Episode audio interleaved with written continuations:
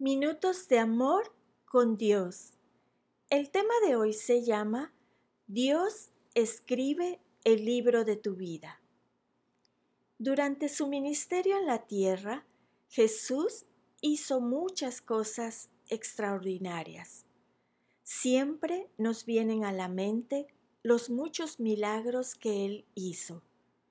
Pero me encanta pensar en todas esas miradas llenas de amor y compasión que Él ofreció a aquellos que venían a Él. Juan, uno de los discípulos del Señor y autor del Evangelio que lleva su nombre, acaba sus escritos diciendo esto.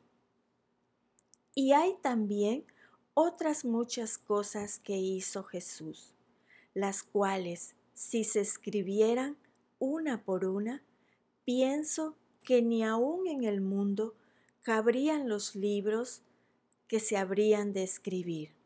Amén. Juan 21, 25. Es verdad, Jesús hizo una cantidad enorme de cosas mientras estaba en la tierra y sigue haciéndolas hoy en día.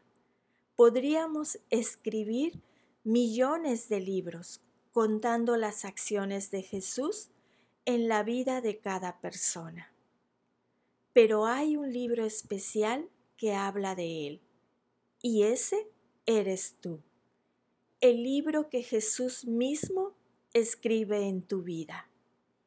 Imagínate, en la portada del libro de tu vida está escrito el nombre de Jesús en letras doradas, ya que Él es el autor del libro. Tu foto está en la portada. Jesús toma su pluma y empieza a redactar la historia de tu vida. Escribe tan bien. Las páginas son los lugares secretos de tu corazón. La tinta que usa es su amor. Con pasión derrama su amor sobre las páginas de tu corazón. Tu vida es para Él un libro abierto, una carta, un testimonio que el tiempo no podrá borrar nunca. Y así, de esta manera, el autor invisible de tu vida se vuelve visible en este mundo por medio de su acción en ti. No existe más grande autor ni un mejor escritor para plasmar la obra de tu vida. Su deseo es escribir sobre las tablas de tu corazón. El personaje principal de la historia se ha convertido ahora en el autor de tu historia y con tu vida ha escrito su historia, la historia de todas las vidas transformadas, sanadas y liberadas por Él. Esto es lo que Jesús desea escribir hoy sobre tu corazón. Te amo con amor eterno. Te conocía antes de que vinieses a este mundo. Quise que existieras y considero tu vida como mi obra maestra, como un maravilloso poema.